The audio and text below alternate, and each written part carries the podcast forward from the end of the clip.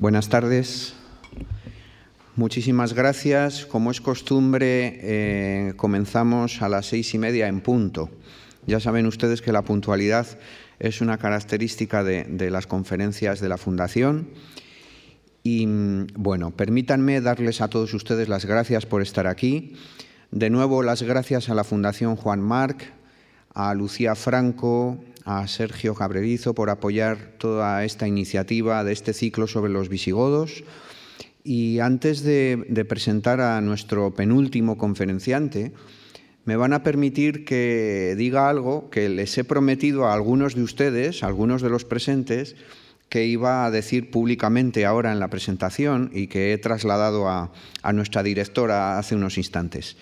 Varios de ustedes, tanto en la cafetería como en el ambigú, de, de, entrada a los dos salones que, en, los que se va, en los que va a tener lugar esta conferencia, no, nos han felicitado y, bueno, y me han trasladado que estaban muy contentos por cómo transcurría el ciclo. No saben lo importante que es para mí y para nosotros que nos digan estas cosas. De verdad que se lo agradezco en el alma, porque siempre cuando se ponen en marcha estas cuestiones, eh, uno tiene la responsabilidad no, solo con uno mismo, que también, sino con sus colegas y con, la institución de, hacerlo lo mejor posible. Y bueno, los comentarios que me han dicho muchos de ustedes, no uno, ni dos, ni tres, en, la entrada me, me, han, me han llegado muy adentro. Muchas gracias.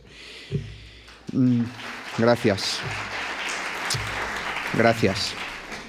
Miren ustedes, como, dicen los taurinos, eh, eh, hoy, hoy vamos a ir rematar esta faena muy en alto, porque contamos nada más y nada menos que con el profesor Lauro Olmo, catedrático de Arqueología de la Universidad de Alcalá de Henares y uno de los grandes especialistas mundiales en el mundo de la antigüedad tardía, de la alta edad media y del conocimiento arqueológico de, de, este, de estos siglos trascendentales en la historia de Europa y del Mediterráneo. Naturalmente, ya saben que las presentaciones las hacemos muy breves, pero, pero permítanme que les diga, por lo menos, que además de, de infinidad de libros y de, y de, artículos y de colaboraciones y de capítulos que el profesor Lauro Olmo ha llevado adelante, me gustaría trasladarles en esta presentación alguna idea concreta. En primer lugar, que es el director de las excavaciones que durante estos últimos años se han llevado a cabo en Recópolis, que, como saben muchos de ustedes, es uno de los yacimientos señeros de la antigüedad tardía en Occidente en general y de la alta Edad Media en Occidente. Este probablemente sea el, el, elemento más característico, más conocido de la trayectoria impresionante del profesor Lauro Olmo. Pero además de eso, a mí me gustaría trasladarles hoy en esta mini presentación que en la trayectoria del profesor Olmo uno reconoce la inquietud por los contrastes, por los contrastes que hay, por ejemplo, fíjense, entre la colonización y las estructuras indígenas en Ecuador, por ejemplo, o entre sus proyectos más recientes, el contraste entre las religiones urbanas y el mundo cristianas y el mundo no cristiano en la antigüedad tardía. Recuerden que, como hemos visto en el ciclo, en la antigüedad tardía, en, en el final del mundo antiguo, el cristianismo se había impuesto dentro, dentro, de, dentro del mundo romano. Y el profesor Olmo se ha interesado por ese contraste con las estructuras menos, menos oficiales en ese sentido. Para ir concluyendo, eh, quisiera decirles que otro de los aspectos que más llaman la atención de la trayectoria, ya digo, impresionante y, muy llamativa de, del profesor Olmo es su dimensión internacional. Es uno de nuestros profesores más distinguidos a nivel internacional, con una larga trayectoria de estancias de éxito en centros de enorme prestigio, como por ejemplo, por poner algún caso, la Universidad de Siena, en Italia, que es uno de los departamentos, uno de los lugares de más tradición en arqueología del periodo que vamos a estudiar hoy a nivel mundial y un sitio pues, muy, muy especial, eh, la Universidad de Harvard en, Estados Unidos, en, en, los Estados Unidos de América, en la cual el profesor Michael, Mike McCormick dirige un, una institución, un proyecto tremendo que fíjense, no solamente de historia en general, sino es una, eh, es una iniciativa para el estudio de las ciencias del hombre, las ciencias humanas en general, lo cual incluye naturalmente el mundo antiguo y cuestiones que tanto nos han asolado últimamente, como las plagas, las enfermedades masivas. Es decir, que contamos hoy, y con esto ya dejo de aburrirles, con una presencia estelar, como todas las de nuestro ciclo. El profesor Lauro Olmo es uno de los mejores arqueólogos del mundo especializado en este mundo del final del mundo antiguo y de la Alta Edad Media y tengo el honor de presentarlo y de dejarlo con ustedes. Muchas gracias. gracias.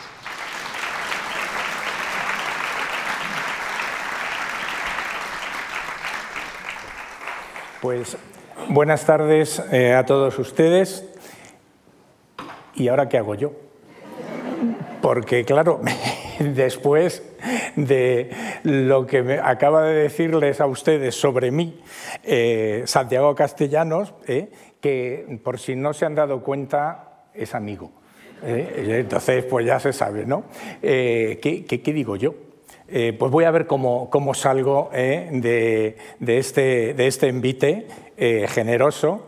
Y lo primero que tengo que, que, comentar y que dar es las gracias a Santiago Castellano por haberme invitado a este ciclo espléndido. Yo he podido estar en algunas de las conferencias presencialmente y en otras online y desde luego me parece un ciclo que, tiene una categoría eh, inmensa, eh, como no podía ser eh, de otra forma, siendo Santiago Castellanos el que lo organiza. No les tengo que explicar, ya lo vieron ustedes el primer día, ya lo han visto otras veces, lo van a ver mañana, eh, el buen hacer científico eh, y la curiosidad enorme intelectual eh, que tiene Santiago Castellanos. y luego, por supuesto, agradecer también a la Fundación Marc. Esto verdaderamente es un foco y un centro que lleva años y años, décadas, ¿eh? animando culturalmente traduciendo, en el caso de los que aquí venimos a hablar de cosas varias y diversas, nuestras investigaciones en una verdadera política de transferencia y de divulgación social y que es eh, de, agradecer y que a todos los que venimos aquí nos ponemos en este escenario, pues nos resulta particularmente emotiva y gratificante. Y dentro de ello, pues quiero agradecer también especialmente la espléndida labor que Lucía Franco y su equipo están también demostrando cómo hay que hacer las cosas, con un trabajo absolutamente eh, impresionante. Y lo último, pero no eh, por ello menos importante, agradecerles a todos ustedes, a todos ustedes que estén aquí hoy, eh, que estén aquí todos estos días y que estén demostrando eh, también una curiosidad y, una, y un interés en temas también diversos y variados y viendo a ver a través de ellos si los que nos ponemos aquí estamos a la altura de lo que les decía al principio para poder también eh, regalarles eh, eh, un rato que esperemos que sea, que sea ameno y del que pues puedan ustedes salir con soluciones, pero sobre todo con preguntas. Lo importante de los proyectos de investigación y de toda y de la cultura en sí es qué preguntas nos hacemos una vez que hemos leído, qué preguntas nos hacemos una vez que hemos escuchado. Yo constantemente me estoy haciendo, me estoy haciendo preguntas, algunas me las voy a hacer incluso a través de la explicación que les voy a dar, que les voy a dar hoy sobre un tema, la ciudad en la Hispania visigoda que, es arduo y complejo. No piensen que les voy a hablar de todas las ciudades, por supuesto, porque es un tema donde eh, la península ibérica, Hispania, va a estar definida por la heterogeneidad. La heterogeneidad en diferentes modelos de ciudades que además se enmarcan en unos territorios también diversos y que desde luego pues, eh, van a darnos, por otro lado, la posibilidad de entender la sociedad eh, desde el punto de vista urbano, pero también desde el punto de vista del paisaje histórico, de un paisaje socialmente concebido de este periodo. Eh, por ello, ya les comento que hablar de ciudad lo voy a hacer de forma sintética en torno a los tres modelos de ciudad de los que podemos, digamos, definir bien este periodo en función de la investigación, de la investigación arqueológica. Eh, de todas formas, quiero eh, comenzar con esta, con esta imagen.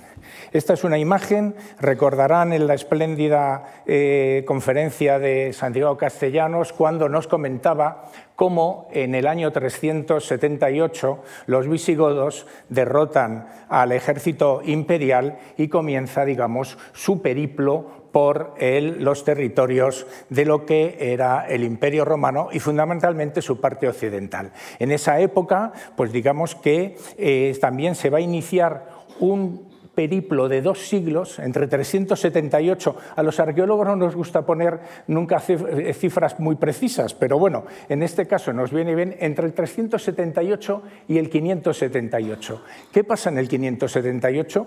Ya se lo comentaré eh, dentro de unos minutos.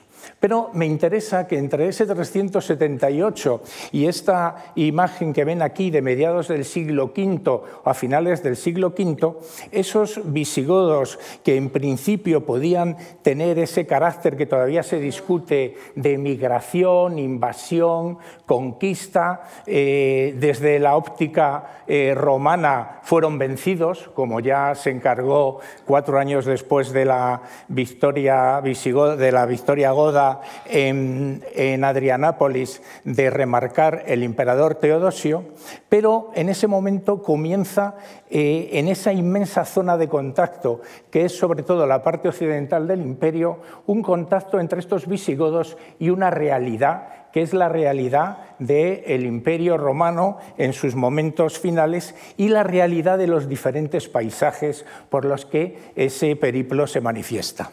Bien, en ese sentido, dando un salto, porque ya han hablado gente además más versada en esa época que yo, eh, nos vamos al reino visigodo de Tolosa. Y hay una cosa que a mí me parece eh, interesante y es este este elemento. Esto es un sello de zafiro del el rey Alarico, donde aparece por primera vez Alaricus rex gotorum en latín y ya nos está mostrando ese proceso, cómo ese proceso de integración de los godos en una realidad social cambiante pero muy activa está ya eh, cumpliéndose.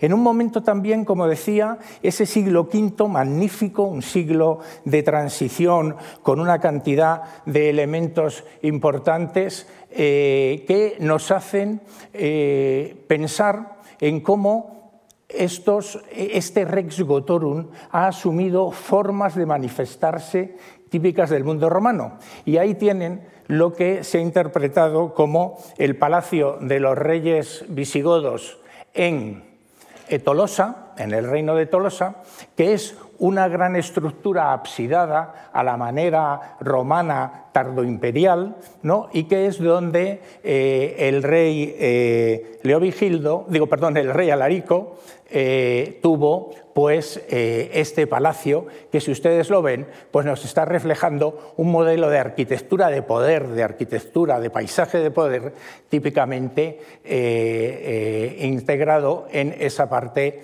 final del imperio. Simplemente digo esto para luego ya pasar a otra que es el título de esta conferencia las ciudades visigodas en la península ibérica. ¿Cuándo podemos hablar de eh, estas ciudades que visigodas son por una, una, consideración de hechos política? Porque lo que sí en línea con lo que estoy comentando desde que eh, empecé esta conferencia, lo que tenemos que entender es que los visigodos se van a integrar en un paisaje, y en este caso ya el de Hispania, ¿eh? en un paisaje que está sometido a un proceso de cambio desde hacía prácticamente dos siglos ¿eh? y en el que los visigodos no van a ser protagonistas, van a entrar dentro de ese proceso de cambios. El proceso de ciudades que vamos a ver, excepto el, número, el punto 3, ¿eh? es algo conocido a todo el occidente del imperio, de lo que ya no era el imperio, al occidente europeo. Y por tanto, en el resto de Europa habrá ciudades polinucleares, habrá nuevos centros urbanos y lo que sí podemos definir como un elemento que va a caracterizar, porque va a ser contemporáneo al reino eh, de los godos, va a ser un proceso de revitalización urbana y edilicia que luego veremos a cargo de quién está, de quién está eh, hecho. Bien, las ciudades polinucleares, eh, ustedes tienen que saber que ya la ciudad eh, romana, la ciudad altoimperial, tal y como la tenemos considerada, estamos pensando, me imagino, digo, ciudad altoimperial y ustedes están pensando en templos, en foros, en el circo, en el teatro.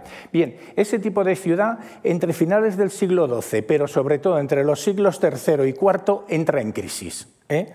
Olvídense de que llegan los invasores, los reinos bárbaros o las grandes migraciones germánicas y destrozan las ciudades. No, no. Ese, modelo de ciudad estaba en un, en un, proceso de transición hacia otro, lo que conocemos la ciudad de la tardo antigüedad, donde incluso se han perdido pues, ese urbanismo eh, tan característico, o quizá menos, porque con lo que les estoy diciendo, algunos colegas que conocen mejor el tema que yo, porque se dedican a ello, hablan de un urbanismo efímero, que solo duró ese proyecto de ciudad augustea, no llegó ni a dos siglos en algunos sitios, en otros tres. Bien, pues aquí tenemos algunas de estas. Esta es una planta...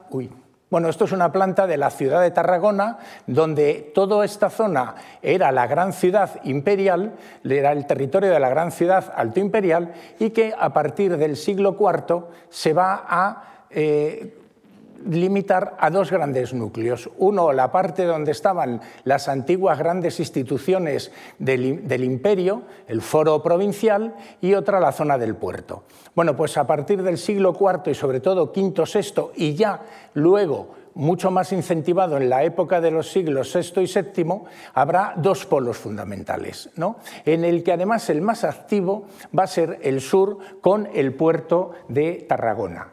Una de las cosas que va a caracterizar este periodo es eh, el comercio internacional que va a seguir subsistiendo. Quiero decir, en Tarragona vamos a tener en esta zona un puerto, aquí tenemos luego como en época visigoda se va a desarrollar todo un amplio eh, complejo de zonas artesanas, de almacenaje de productos que venían de dónde? De todo el Mediterráneo, del norte de África, de Próximo Oriente, de Constantinopla, etcétera, etcétera. Pero desde el punto de vista urbanístico se ha perdido la regularidad. Ya es una ciudad polinuclear, con diferentes núcleos, como está sucediendo en toda Europa occidental y en todo el Mediterráneo norteafricano occidental también.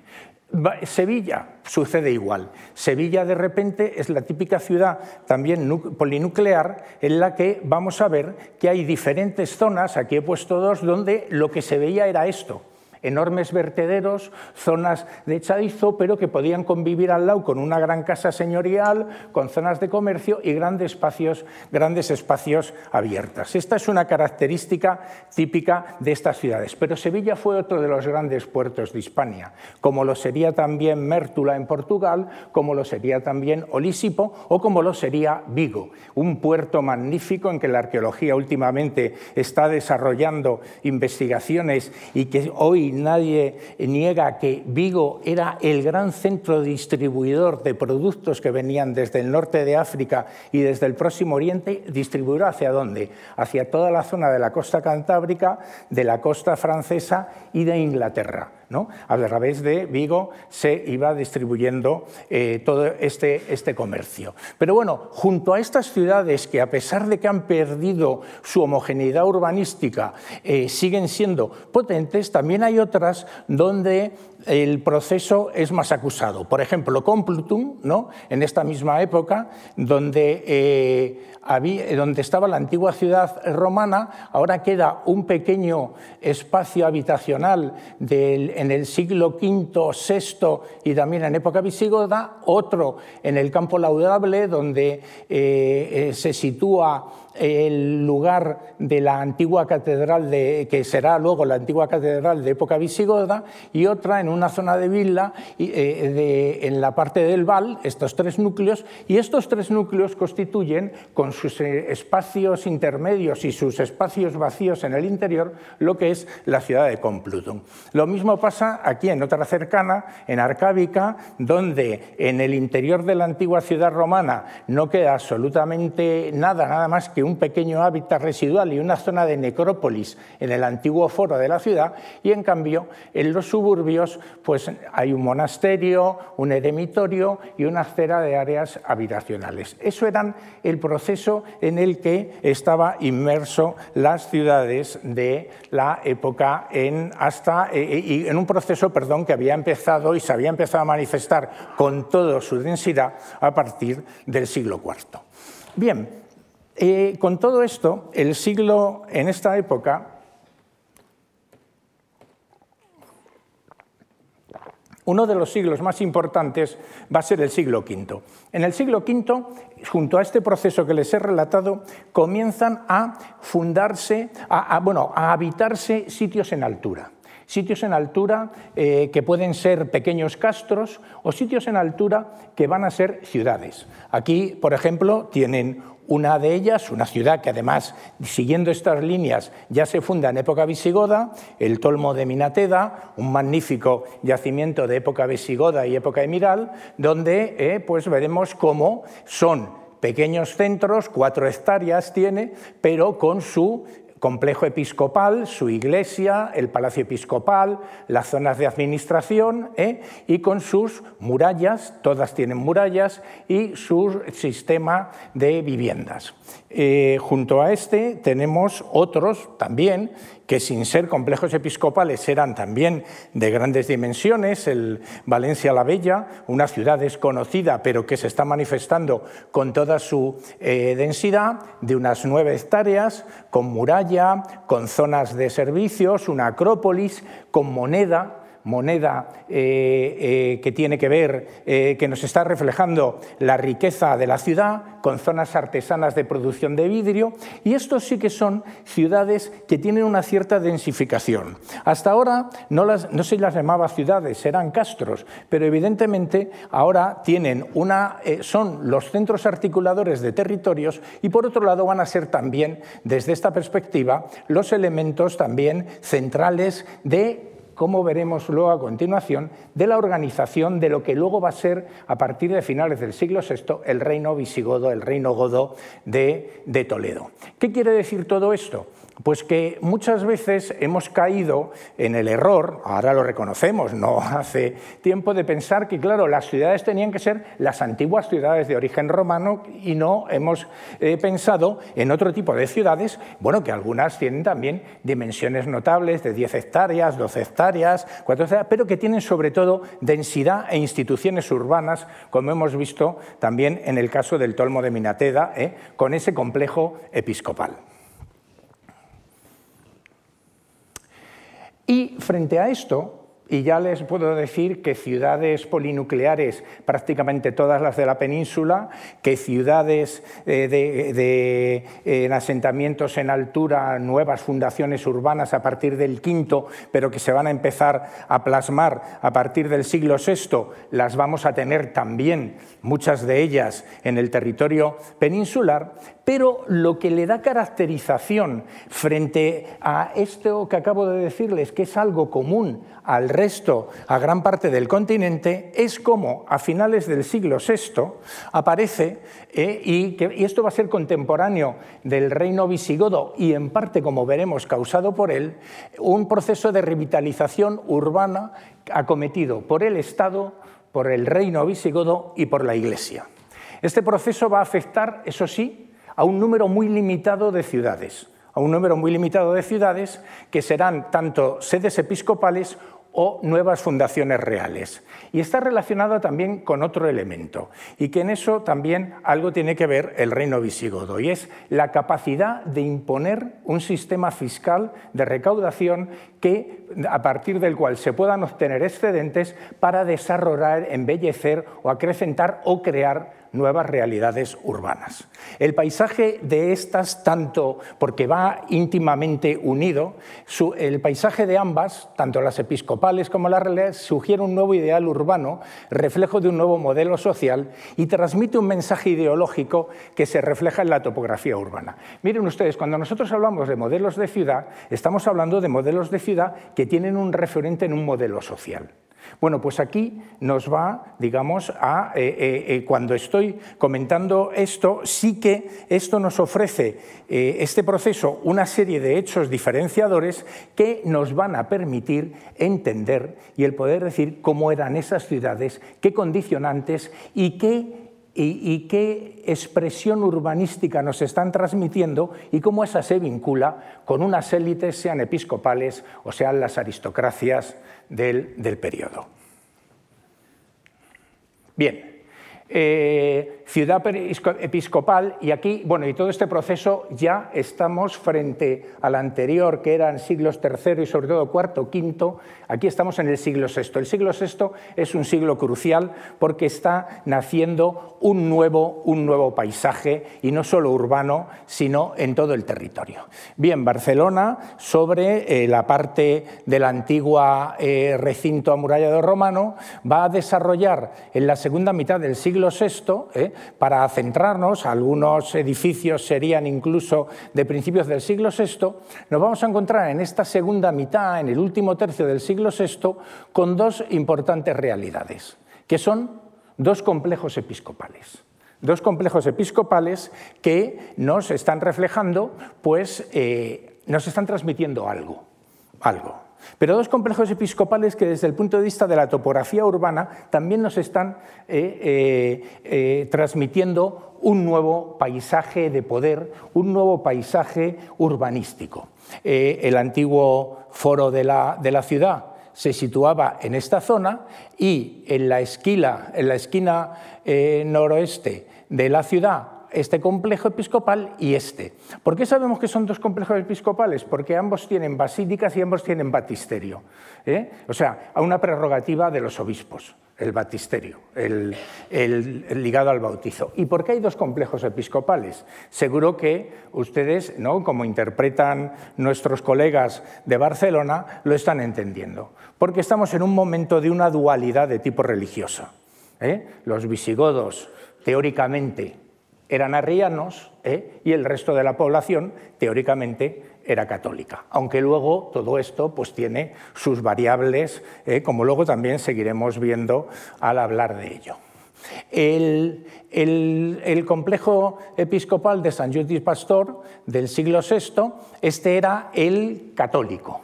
El católico, eh, porque eh, entre otras cosas nos está, eh, digamos, enseñando, además de la, zona del batisterio, estas dos iglesias, una posiblemente una iglesia martirial, dedicada a un mártir, y otra, pues la iglesia, la basílica, triconques, con tres con tres ábsides, que por otro lado también se ha interpretado como un elemento de exaltación de la Trinidad de la Trinidad como un elemento fundamental de los católicos frente a los arrianos. Bueno, es un complejo eh, muy interesante, con una realización arquitectónica estupenda, pero que nos está además hablando de eh, dos administraciones desde el punto de vista de eh, lo que era esta ciudad a finales del siglo VI, cuestión que termina, que termina eh, ya a finales con el tercer concilio de Toledo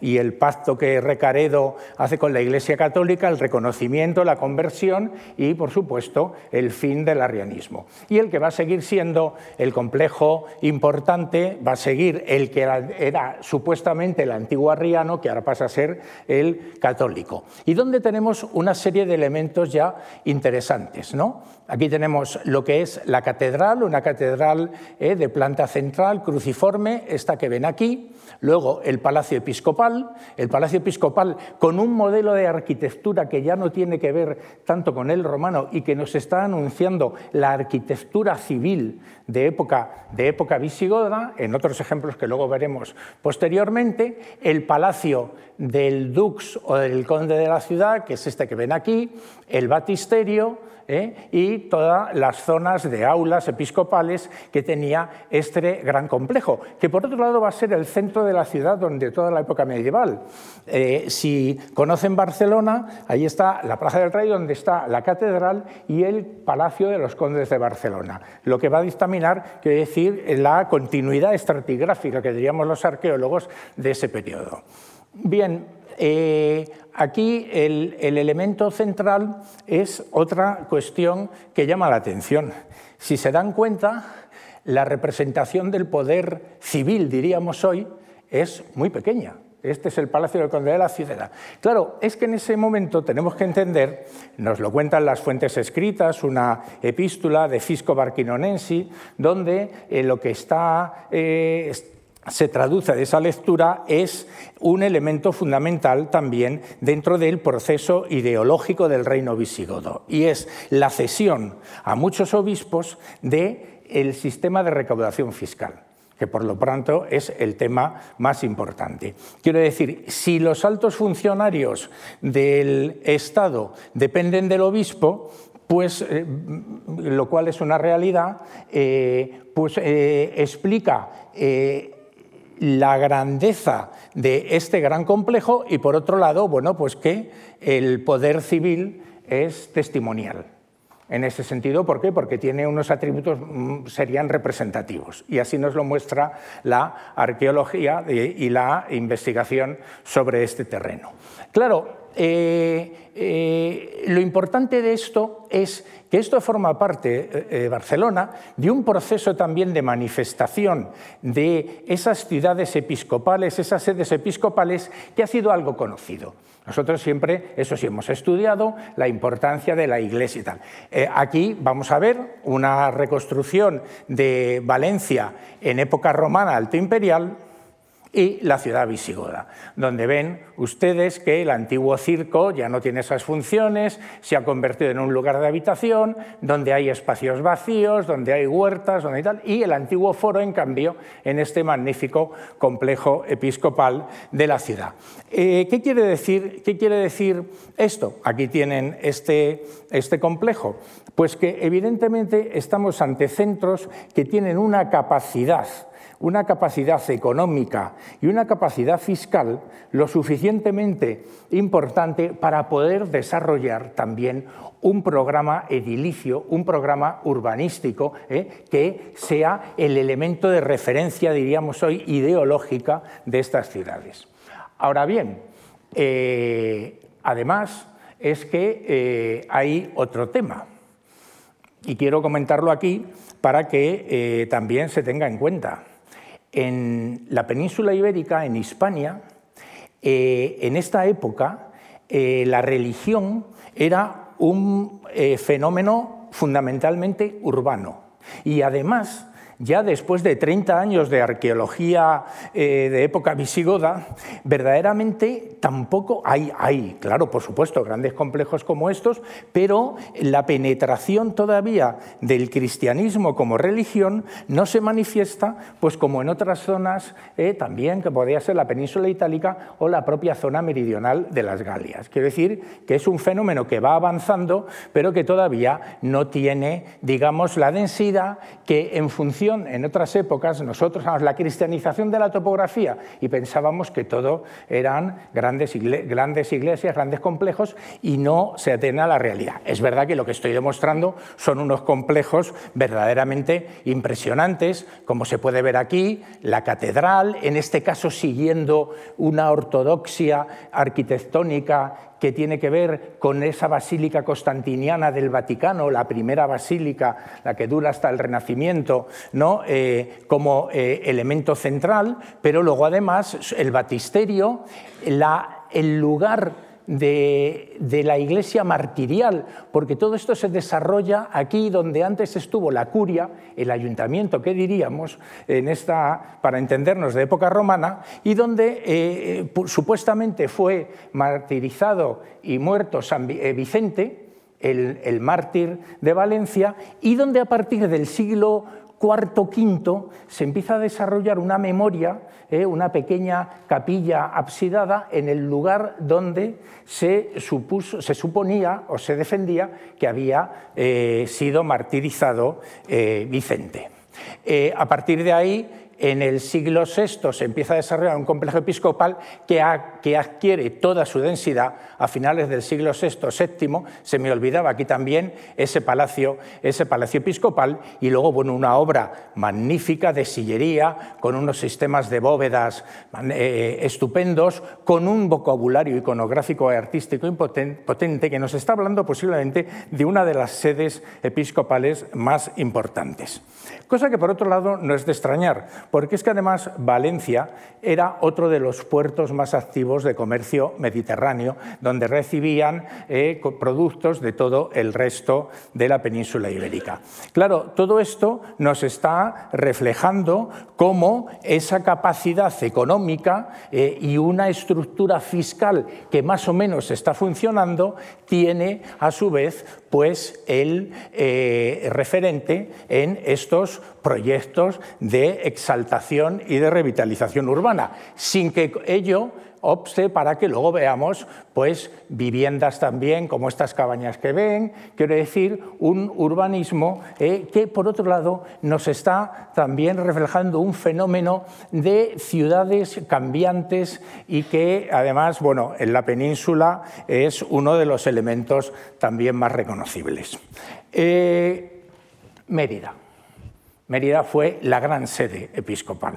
¿Eh? El, poder de los obispos de Mérida era eh, muy eh, reconocible y esta ciudad es el prototipo de ciudad episcopal. Además, va a tener también este complejo en la zona suburbial de la antigua ciudad romana, que es la Basílica de Santa Eulalia, que se hace en el lugar donde había sido martirizada la mártir eh, emeritense, Eulalia, y que se va a convertir en el centro más importante de peregrinaje del catolicismo o del cristianismo ya en estos momentos de Hispania.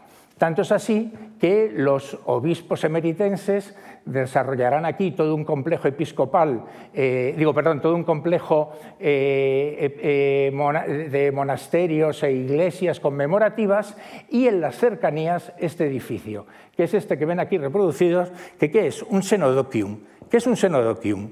Un hospital y un albergue de peregrinos. O sea, un edificio que está, por otro lado, reflejándonos también la necesidad de desarrollar, y en este caso por el episcopado emeritense, una política asistencial asistencial tanto para los peregrinos como para eh, otro tipo de población. Esta sería la imagen de este sitio donde había estado definido por los elementos de funerarios de época romana y aquí tenemos el complejo de Santa Eulalia y el Senodoquium fuera de las murallas de Mérida.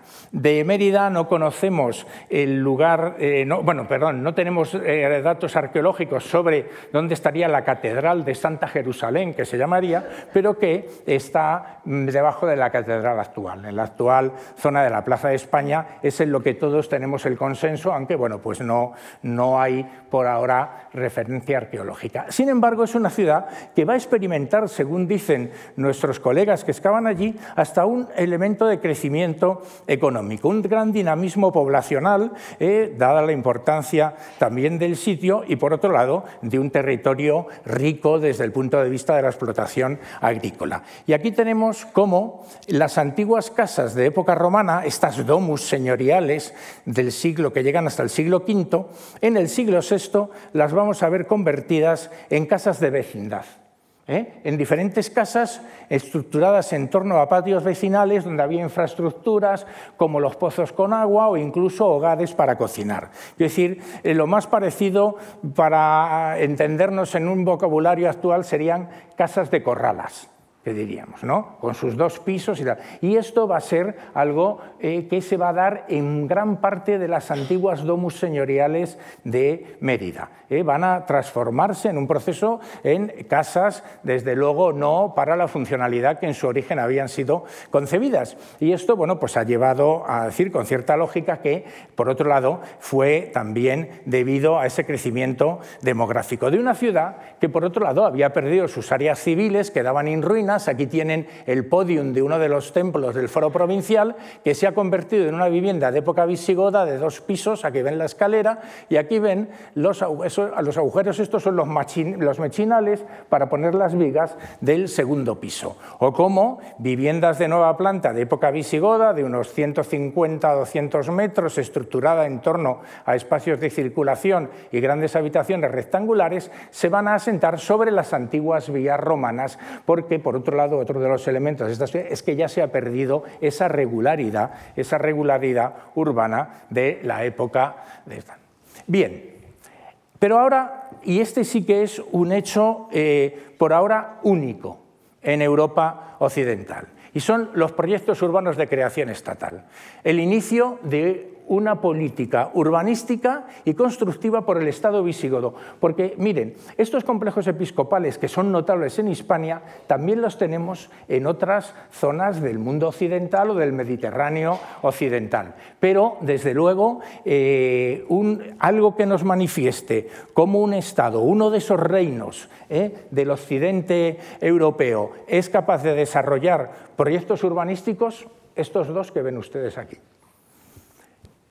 Esto tiene que ver con la política de fundación y renovación de ciudades que está también dentro de lo que es la capacidad de recaudación fiscal que el Estado visigodo tuvo en el periodo de su fundación, tal y como transmiten las fuentes escritas. ¿Quién? Isidoro de Sevilla.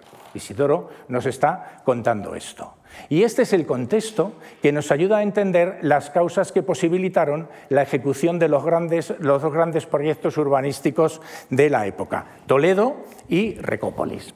Eh, aquí tienen la Vega Baja de Toledo, un yacimiento que en estos días se ha vuelto a hablar eh, porque puede que comiencen las excavaciones, un gran espacio, aquí estaría el circo romano, que fue el suburbio de la ciudad romana con villas altoimperiales y bajoimperiales, o sea, donde vivían las élites de Toledo, y aquí arriba, para que se sitúen, la ciudad de Toledo, el centro histórico de Toledo en la actualidad. Bien, sobre este tema siempre eh, se había pensado que, eh, dado que aquí, al lado de la fábrica de armas, en este espacio, había una iglesia de San Pedro el Verde, que esta iglesia de San Pedro el Verde era un trasunto de una antigua iglesia medieval de los apóstoles que podía ser la iglesia de los santos apóstoles Pedro y Pablo, que era la gran iglesia palatina del reino visigodo. Eh, otra serie de fuentes escritas que ahora veremos también nos sitúan aquí el sitio. Con lo cual tendríamos que el Toledo de época visigoda no solo estaría limitado a lo que es el centro histórico actual, sino a todo esto.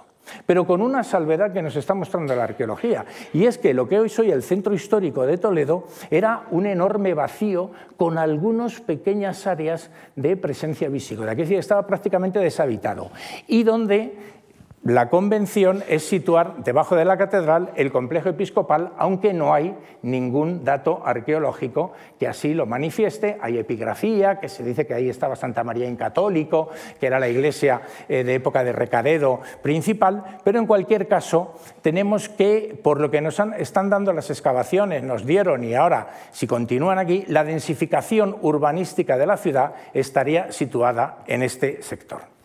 Bien, este sector tenía una iglesia también martirial, Santa Leocadia, eh, donde el Cristo de la Luz, digo, perdón, el Cristo de la Vega en la actualidad, donde en los años 70 se descubrieron restos de lo que se interpretó como la iglesia de Santa Leocadia, en los alrededores un credo epigráfico magnífico, otra serie de capiteles que nos estaban hablando de un edificio de gran importancia y que podía tener con esta iglesia, que no solo fue iglesia martirial, sino que también, como nos cuentan las fuentes escritas fue un lugar de enterramiento de los reyes visigodos. Y luego, en la parte, eh, en la parte de las excavaciones, en este sector de aquí, eh, de las excavaciones que se iniciaron en el año 2000, pues se sitúa Santos Apóstoles Pedro y Pablo, que dicen Eclesia pretoriense, pretorio es igual a palacio también en esa época, in suburbio toletano. Las referencias al suburbio toletano son constantes, con lo cual te están situando, además de lo que luego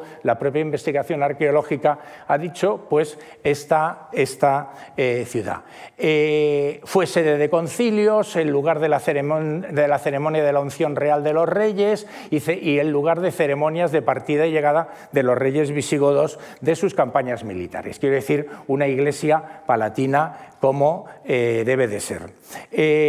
Las excavaciones del palacio nos han arrojado, todavía en algunos de los edificios se pueden ver restos en altura, una altura de casi dos metros de muros de lo que pudo ser el palacio, y luego los restos de grandes muros de 50 metros de longitud y al lado pavimentos de opus los pavimentos de mayor calidad de esta época y de la Alta Edad Media en Europa, que nos están reflejando la presencia de edificaciones notables. Y aquí una torre que, aunque la ven eh, como eh, eh, que aparecía en las excavaciones, pero ya les digo que tiene tres metros de altura, que podía ser como parte de un recinto amurallado que protegiera ese complejo, ese complejo palacial.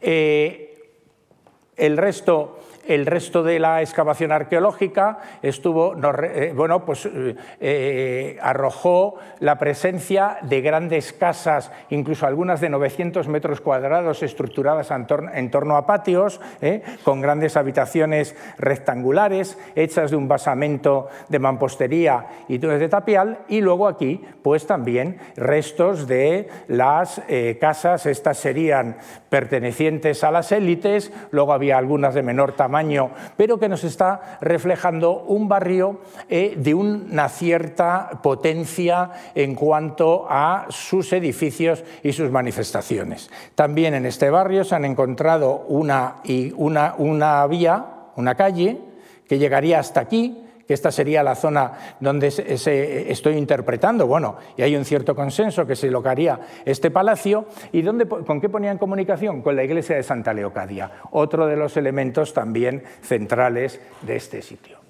Bien, en la excavación nos ha aparecido, pues eh, apareció en su momento, eh, materiales de ámbito mediterráneo, sistemas de pesas, de pesas eh, bizantinas, los ponderales, es decir, cómo se seguía, por otro lado, una unidad de pesa y una unidad fiscal y una unidad monetaria que la marcaba la superpotencia de la época, el imperio bizantino, en su capital Constantinopla, restos de fundiciones de vidrio, de hierro, que nos da que cerca, nos ofrecía que cerca de ese palacio podía haber unas zonas de producción artesana, de orfebrería o de elementos de eh, importancia, como por ejemplo pues esta cajita eh, de, eh, que, nos está reflejando pues una escena de la, de, la, de la Anunciación y que constituye, digamos, dentro del programa iconográfico que podemos encontrar, una, digamos, está inserta dentro de lo que eran los cánones artísticos que se seguían en ese periodo,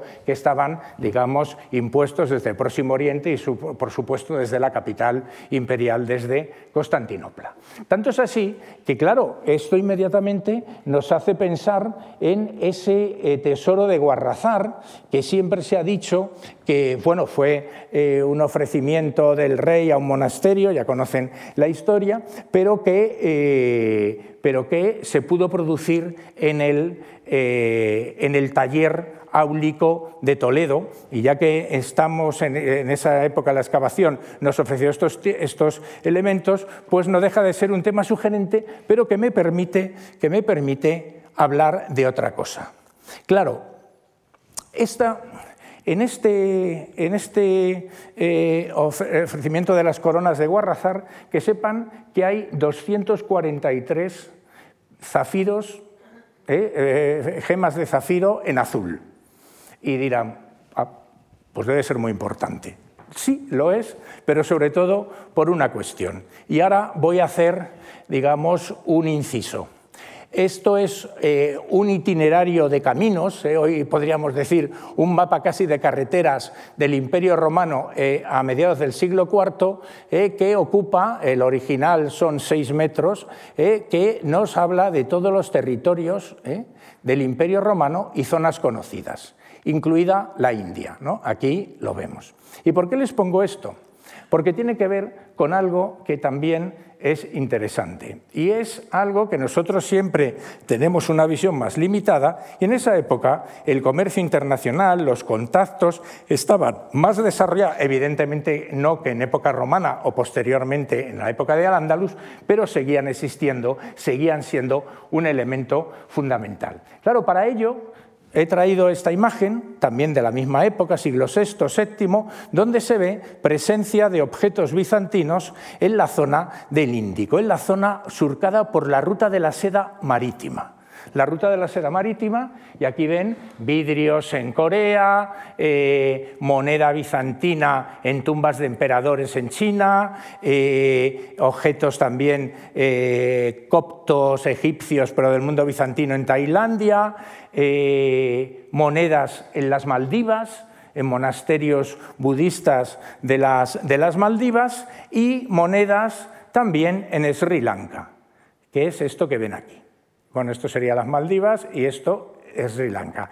¿Y por qué me detengo en Sri Lanka, que es un punto central de la ruta de la seda?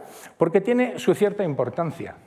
Y es que los 243 zafiros del tesoro de Guarrazar vienen de Sri Lanka.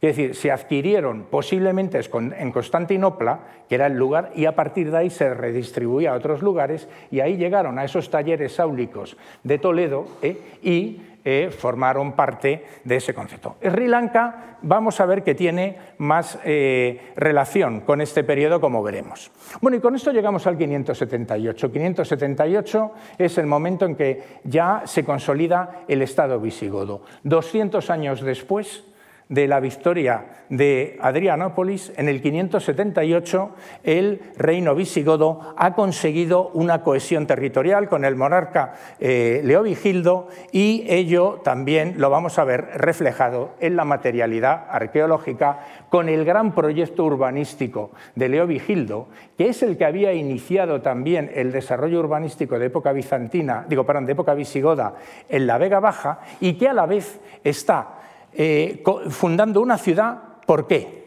Nos lo dicen las fuentes escritas. La parte esta de aquí es de de Juan de Viclaro, el rey Leovigildo eliminado de todas partes, los tiranos y vencidos los usurpadores de Hispania. ¿Qué quiere decir los tiranos? La aristocracia, los campesinos, las rebeliones de pueblos del interior de Hispania, se los vence. ¿Y quiénes son los usurpadores? Los bizantinos, los suevos, los merovingios, ¿no? los tres estados con los que tiene que luchar, buscando su propio descanso, permanece con su pueblo y funda una ciudad en Celtiberia en nombre de su hijo, a la que llama Recópolis y la dota de admirables edificios en el interior de las murallas y en los suburbios y además establece privilegios para el pueblo de la nueva ciudad. Bien, esto nos está hablando de cómo tras ese gran éxito político, de cohesión del territorio del Regnum Gotorum y de vencer a los enemigos del reino bizantinos, eh, suevos y merovingios, eh, crea hace como los emperadores bizantinos cuando tenían un gran éxito fundar una ciudad y darle su nombre, el de la consorte o el de un miembro de la familia, en este caso Leovigildo, su hijo. El único problema es que los emperadores bizantinos no fundaron nada de nueva planta, cambiaban el nombre de una ciudad, la embellecían, solo hubo uno que fundó una ciudad de nueva planta, el más importante, Justiniano, Justiniana Prima, a principios del siglo VI, en lo que hoy es el sur de, eh, de Serbia, el sur de Serbia, y porque estaba enfrente, en un sitio donde estaba la aldea donde él nació, pues enfrente nace esta ciudad. Lamentablemente duró 70 años, incluso cuando se funda Recópolis ya prácticamente Justiniana Prima no existía, pero son los dos únicos ejemplos de ciudades de nueva planta que se fundan en el Mediterráneo y en Europa entre los siglos, quiero decir, ya solo Recópolis entre finales del siglo VI, VII y VIII. Pero además, quiero decir que aquí lo que está Leovigildo es emulando, ¿no? en una cuestión que conocemos como la emulatio imperio, la emulación del emperador, a el reino, digo, al imperio bizantino. Se está equiparando. Pero por otro lado nos está transmitiendo también un mensaje muy, muy, muy potente, que no es nuevo. Lo habían hecho ya eh, otros eh, emperadores, no solo Justiniano, Constantino. Constantino fue fundador de ciudades, pero todos homologándose al gran fundador de ciudades de la antigüedad, que era Alejandro. Alejandro Magno ¿no? como una figura de legitimación política, aunque en este caso para Leovigildo la legitimación política evidentemente también era frente al imperio bizantino. Pero luego Isidoro de Sevilla, en esta otra noticia, nos dice, fue el primero que hizo aumentar el erario y el fisco. También fue el primero que se presentó a los suyos en solio, cubierto de vestidura real, pues antes del hábito y asiento eran comunes para el pueblo y para los reyes. Fundó asimismo una ciudad en Celtiberia que llamó Recópolis en el nombre de su hijo. ¿Qué nos está reflejando? El triunfo del Estado. Isidoro, que escribe después, nos está reflejando el triunfo del Estado visigodo ¿eh? y a través de ello por una política fiscal eh, exitosa y por, digamos, la creación de una administración. Es el primero que el suyo, eh, se presenta a los suyos en solo, cubierto de vestidura real, quiere decir un Estado también jerarquizado. Y además de eso, pues, una vez más, la fundación de una ciudad. Bien, eh, por otro lado, la moneda, las monedas de Recópolis, eh, hay unas acuñaciones de Recópolis, tanto de época de Leovigildo como de Recaredo, que nos hablan de, eh, en una de las leyendas dice Recópolis fecit, tanto Leovigildo como Recaredo.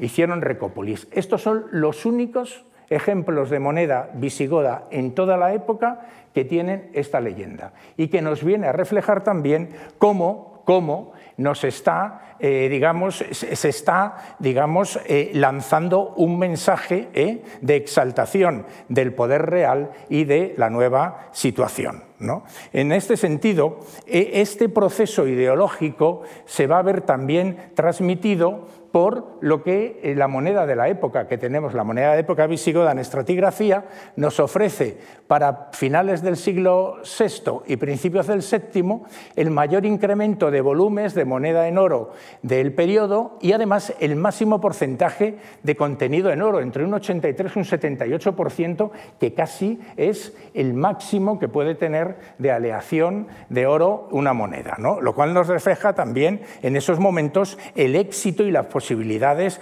digamos, económicas que había para acometer una operación única en aquella época. Bien, claro, la fundación de Recópolis no solo para tener en cuenta la dimensión, no solo es la fundación de la ciudad, sino que paralela a la fundación de la ciudad, por ahora ya tenemos localizados ocho asentamientos eh, rurales alrededor que se fundan en la misma época y que se abandonarán en la misma época que se abandone Recópolis, pero ya en época emiral andalusí. Pero además, la fundación de Recópolis quiere decir que está organizando todo un territorio eh, con asentamientos campesinos que van a estar, digamos, ligados al trabajo de, eh, de la tierra. Y todos ellos, además, situados al lado de las nuevas vías de comunicación. Nuevas vías de comunicación que eh, van a obligar a reorganizar el sistema viario de la zona de época romana. Y aquí, ven, estas son las vías romanas de la zona, y a partir de Recópolis cómo se reorganiza y se comente también en un nodo central junto con Toledo de las comunicaciones del centro peninsular y un lugar eh, fácilmente accesible al posiblemente el puerto más importante en lo que sería el centro de la península, que sería Valencia, pero también a la capital de los territorios bizantinos, Cartago Espadaria, la actual Cartagena. Eh, la ciudad eh, se funda también en un cerro, es otro asentamiento en definitiva en altura, como los que veíamos antes, lo que pasa es que es un cerro de 30 hectáreas, con 20 al interior del perímetro amurallado, pero también con edificaciones suburbanas alrededor de la ciudad y que, claro, eh, implicó una gran, digamos, generación de la, necesidad de recursos para organizarla.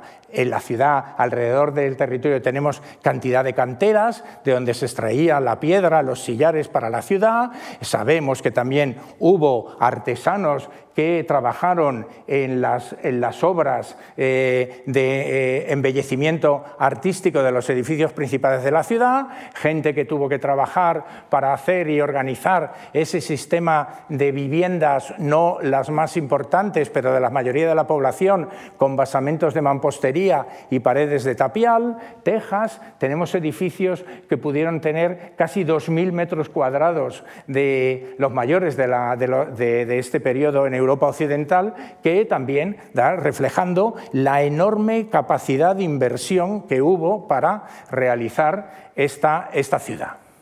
Y luego, en el momento, en esta zona donde está la iglesia palatina y restos de las edificaciones palaciales, apareció un tesorillo enterrado de monedas, es el, eh, de monedas que son, hay monedas merovingias, suevas, bizantinas, imitaciones de bizantinas, primeras acuñaciones de Leovigildo de moneda al nombre del reino visigodo, antes simplemente se imitaba la moneda bizantina, aunque se acuñara en los diferentes reinos, y que esto ¿Qué es? Bueno, pues esto eh, lo interpreto como un tesoro, porque estratigráficamente está por debajo de todos estos edificios, un tesoro fundacional.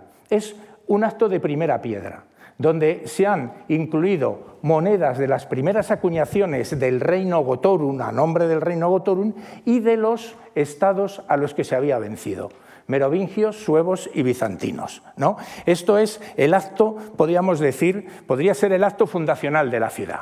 Bien, la ciudad estaba rodeada eh, por una muralla, este es el recorrido, una muralla de grandes dimensiones, hechas de sillería, con torres de entre 5 metros y medio por 6, de grandes dimensiones, eh, un recinto amurallado, digo, un, lienzo de muralla de 2 metros de anchura, puertas de entrada, tenemos 2 kilómetros de muralla, encerraba toda la ciudad, no era una muralla defensiva, no era un elemento defensivo, era una de las obras admirables de las que nos habla. Para que una ciudad fuera ciudad, para que fuera centro urbano, tenía que tener muralla. Y aquí se edificó una muralla, además, de una gran calidad constructiva. Luego, eh, perdón.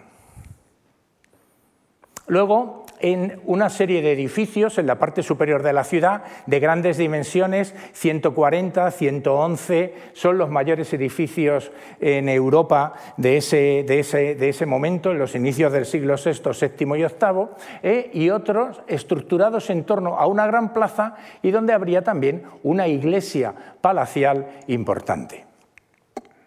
Eh, los edificios tenían dos pisos, el piso superior era de opus signinum, en los derrumbes de los pisos superiores encontramos todas las obras, digamos, que pudieron ser importantes porque las plazas, digamos, el piso noble, por así decir, era el piso superior y el piso inferior, con un mortero también de cal, serviría para actividades más cotidianas. Y aquí tienen, bueno, los que son los... Eh, lo que se encuentra de los derrumbes de ese edificio, de esos edificios, perdón, porque son tres.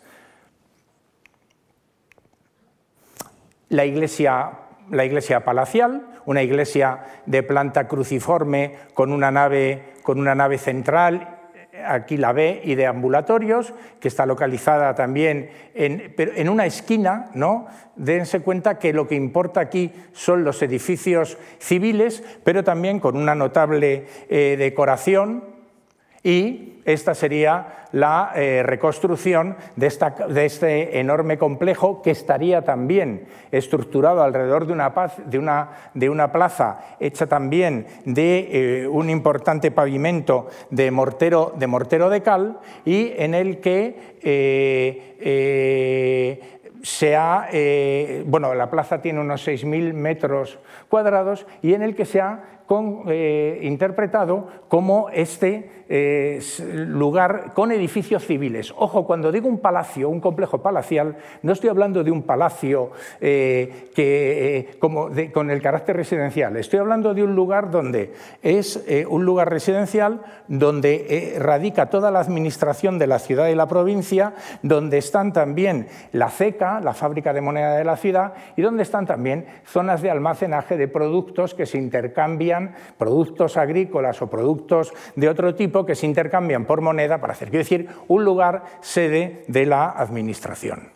Eh, claro, si se dan cuenta, empezamos a tener también, porque eh, edificios que nos recuerdan estas grandes estructuras de dos pisos alargadas, como el Palacio del Conde de la Ciudad en Girona, de época visigoda, o el propio palacio al que he hecho referencia de los obispos, o incluso también el propio Palacio del Dux. Empezamos a tener ya también muestras de una importante arquitectura civil en época visigoda. Lo más sorprendente ha sido esto. Hace cinco años hicimos un proyecto eh, con, de teledetección no intrusiva con magnetómetros y georradar y nos apareció aquí toda otra serie de edificios que nos recordaban a los edificios palaciales como los que hemos visto del Palacio del Obispo y otra serie de palacios que tenemos de esa época. Y claro, esto ya cerraba la cuadratura del círculo. El complejo palacial está dividido en dos partes. La zona civil, de las administraciones civiles,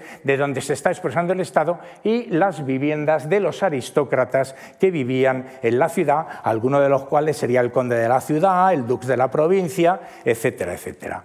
Eh, Recópolis tuvo una feca, acuñó moneda, ¿eh? aquí tienen las primeras acuñaciones de Recópolis, ¿no?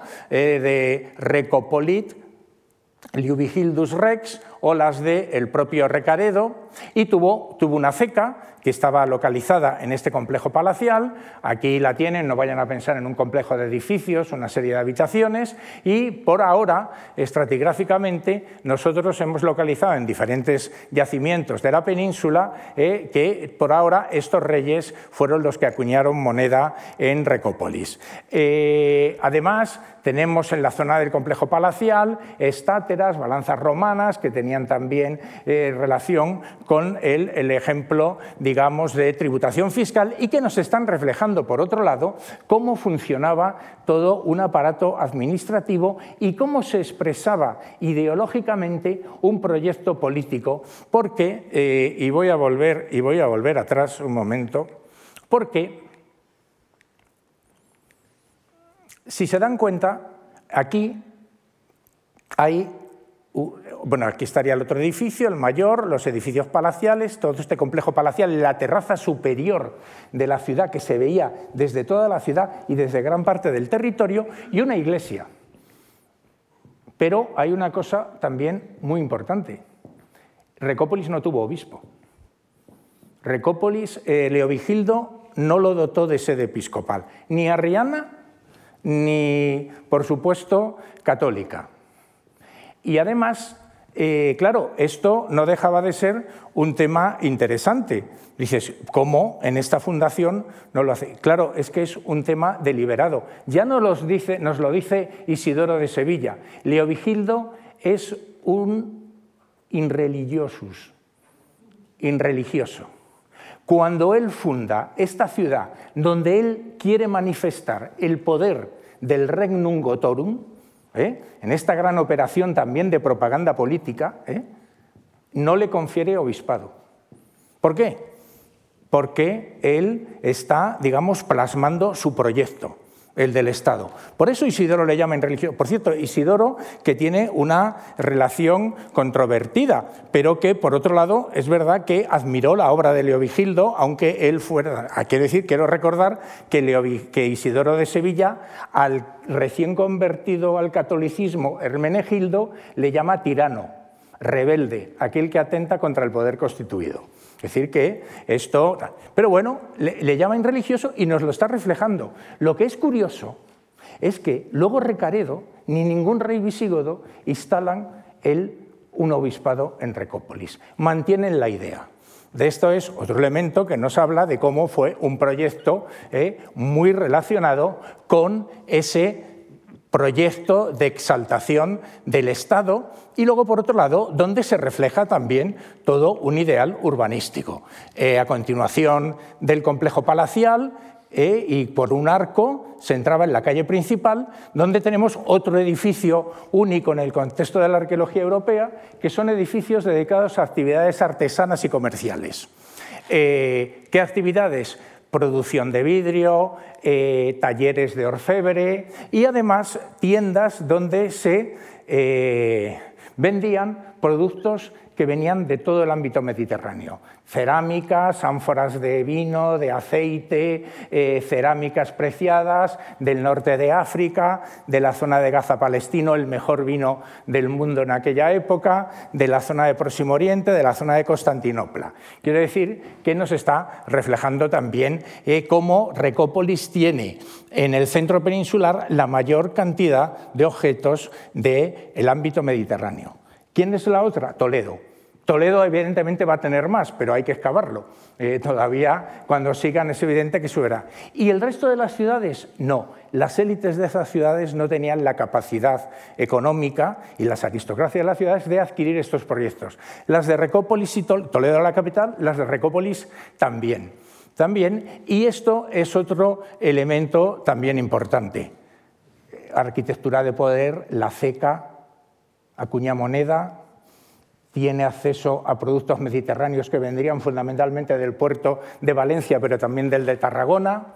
Bueno, pues una ciudad absolutamente, eh, en ese sentido, diríamos, privilegiada. Bueno, ¿privilegiada quién? Las élites. ¿Quiénes son estas élites? Ya hemos visto las aristocracias.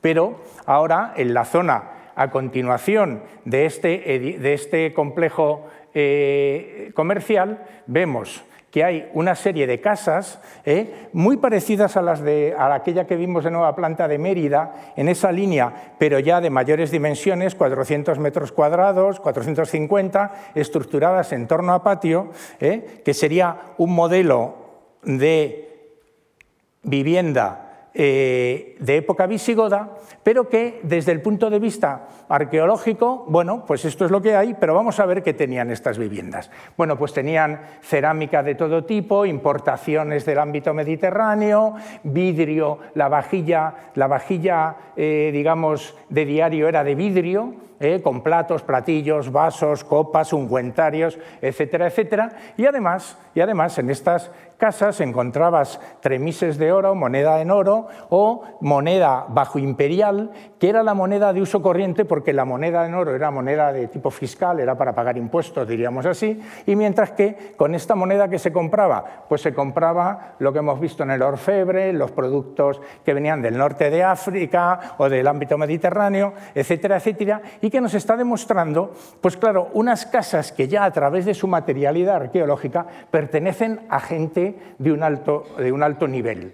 Estos serían los funcionarios, los altos funcionarios de la ciudad, los numerarios, los judices, lo que estamos interpretando. Con lo cual ya tenemos la, eh, la relación de lo que podemos ver con Recópolis, a lo que hay que añadir lo que les he enseñado antes de las, de las ciudades, de los palacios de la aristocracia. La topografía de Recópolis facilitó la realización de una planificación urbanística definida por un trazado regular y la jerarquización del espacio urbano. Esta jerarquización refleja una estrategia destinada a expresar un orden social a través de un proyecto ideológico. Y la ideología se representa en Recópolis a través de la materialidad y expresión de sus paisajes de poder y mediante las diferentes escalas visuales. ¿no? Aquí está la manifestación, diríamos, del Estado y de las aristocracias en una segunda terraza estos, eh, estos centros comerciales y artesanos, las viviendas de las élites delimitadas por el eje viario eh, central y que está reflejando, digamos, el éxito de un proyecto, el éxito eh, momentáneo, eh, aunque duró durante toda la época visigoda. Como fruto de un proyecto de investigación justo con la Universidad de Harvard y el Instituto Arqueológico Alemán, el de Alemania, estamos haciendo una serie de prospecciones eh, con magnetómetro y georradar por Recópolis y por todos los, alrededores de la ciudad. En la segunda fase, que ahora estamos en estudio, ya tenemos más de 120 hectáreas prospectadas con ello y con eso, gracias a ello, sabemos que la ciudad estaba totalmente densificada. Aquí no había espacios vacíos. Estaba, todos los sitios estaban urbanizados. Tenemos edificios también de mayores dimensiones, de 70 metros, de 80, luego zonas de casas de menores dimensiones estructuradas en torno a patios, etcétera, etcétera. Y luego, además, ahora ya lo tenemos totalmente eh, cubierto todo el yacimiento, porque estamos a la espera del estudio y de la, y de la eh, publicación. Y además nos han empezado a aparecer los restos también de de esa eh, zona suburbiales, ¿no? de los suburbios con edificios alrededor de todo lo que es los 100, 200 metros a partir de, la muralla. Eh, hay un acueducto, el único acueducto del que tenemos noticia que se construye cuando ya prácticamente llevábamos un siglo sin que esos sistemas de suministro eh, eh, siguieran activos en Hispania. Por ahora tenemos un trazado de dos, de dos, kilómetros. Este ahora estamos intentando, pero la idea es que vaya por esta línea y suba por vasos comunicantes. ¿A dónde? Al complejo palacial. El resto de la ciudad hemos descubierto cisternas, ¿eh? cisternas, fuentes, ¿eh? a las que se iría la mayoría, la mayoría de, la, de, la, población. Y, eh, claro, todo eh, nos está expresando, por otro lado, cómo a través de esta ciudad y posiblemente en un futuro de Vega Baja, podemos entender que sí se puede hablar de un urbanismo de época visigoda, en este caso manifestado desde el punto de vista del poder, del poder eh, eh, como es la monarquía visigoda y que es además una de las grandes novedades de la época, de, la época, de, de esta época en Europa, en Europa occidental. Bueno, lo que comía la gente generalmente y, el tipo de... Eh, eh, eh, mm, de cabaña que había, fundamentalmente ovicaprino, buey, había también especies de caza como capra hispánica, ciervos. cerdo había poco. Cerdo y además, como a veces es difícil defender entre el cerdo y el jabalí, un 2, un 3%.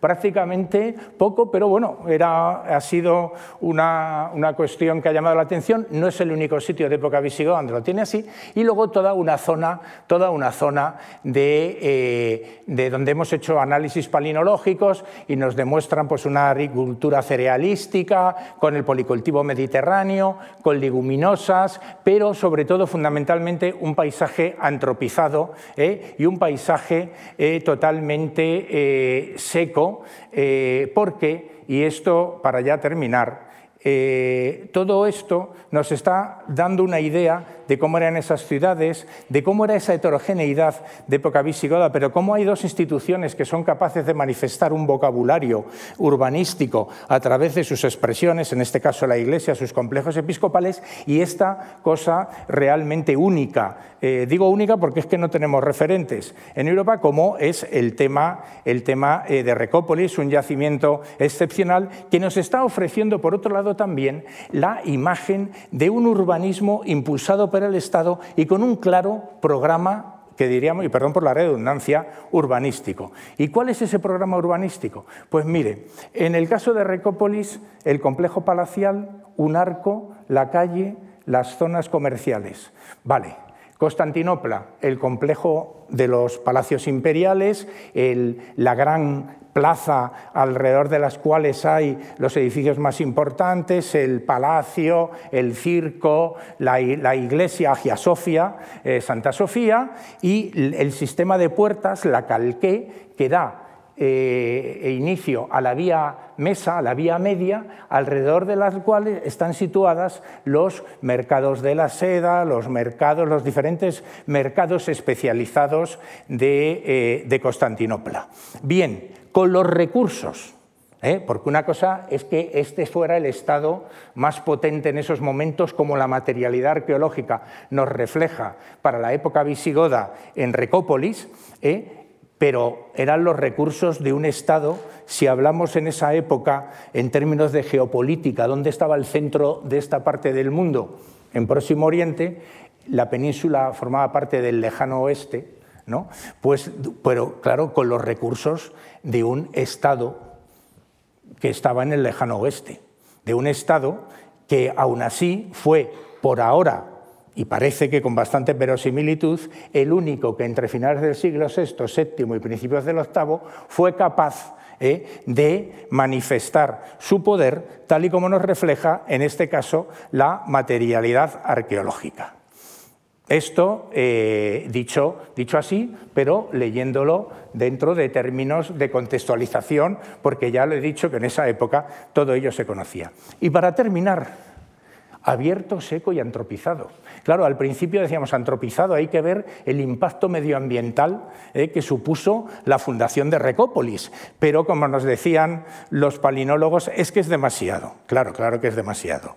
Esta época, toda esta época de la que les venimos hablando, ya no solo de Recópolis, entre mediados del siglo V y el siglo IX, está protagonizada por el episodio frío alto medieval, un episodio climático de unas magnitudes que cada vez son más claras en la investigación.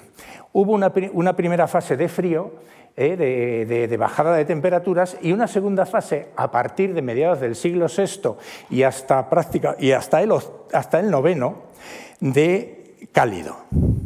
Y ese periodo cálido coincide en Recópolis, lo hemos estado viendo y estamos trabajando sobre ello, sobre ese cambio climático, cómo afectó a la época visigoda, coincide con todo un proceso de eh, espacios abiertos, secos, eh, sequías, eh, grandes inundaciones en los ríos, cambios en los cursos. El río Tajo, como lo vemos hoy, en Recópolis no iba por donde va hoy. Había paleocauces que rodeaban a la ciudad, paleocauces que se inundaban estacionalmente, que los tenemos datados por carbono 14 en el siglo VI, VII.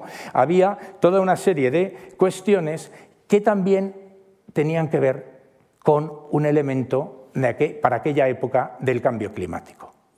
Las plagas de langosta anuales, esas que obligaron a variar los concilios y las vacaciones judiciales en función de cuándo llegara las plagas de langosta y a recoger las cosechas en mayo. Los que ustedes estén familiarizados al campo saben que recoger eso es la nada es la nada, porque si no, se lo comía la langosta, pero además de todo eso, inundaciones, eh, las fuentes escritas hablando que llovía sangre, eh, que decir, ya, claro, unas versiones apocalípticas, hoy la sangre sabemos por los análisis de los núcleos de hielo, donde podemos estudiar eh, esta, esta, esta secuencia, que no era sangre, que era calima, que era calima. En los, Alpes se han encontrado precisamente esos restos, pero de unas dimensiones tremendas y pandemias.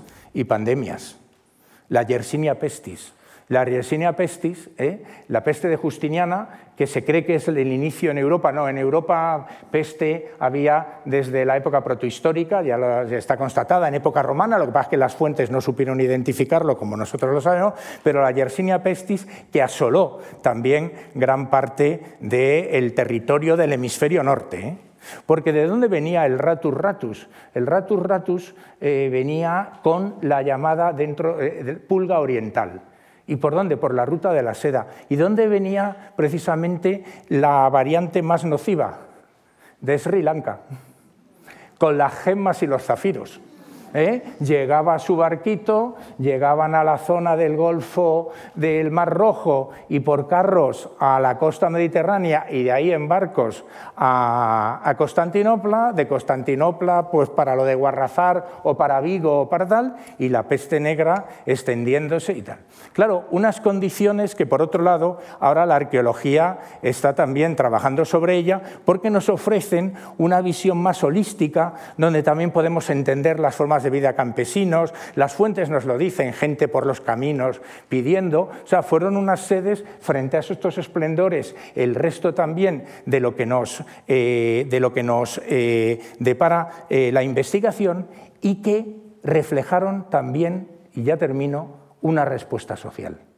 Hubo una respuesta social, hubo que cambiar cultivos, hubo que hacer espacio aterrazados, hubo que abrir grandes zonas de pastos en zonas más proclives, en las sierras.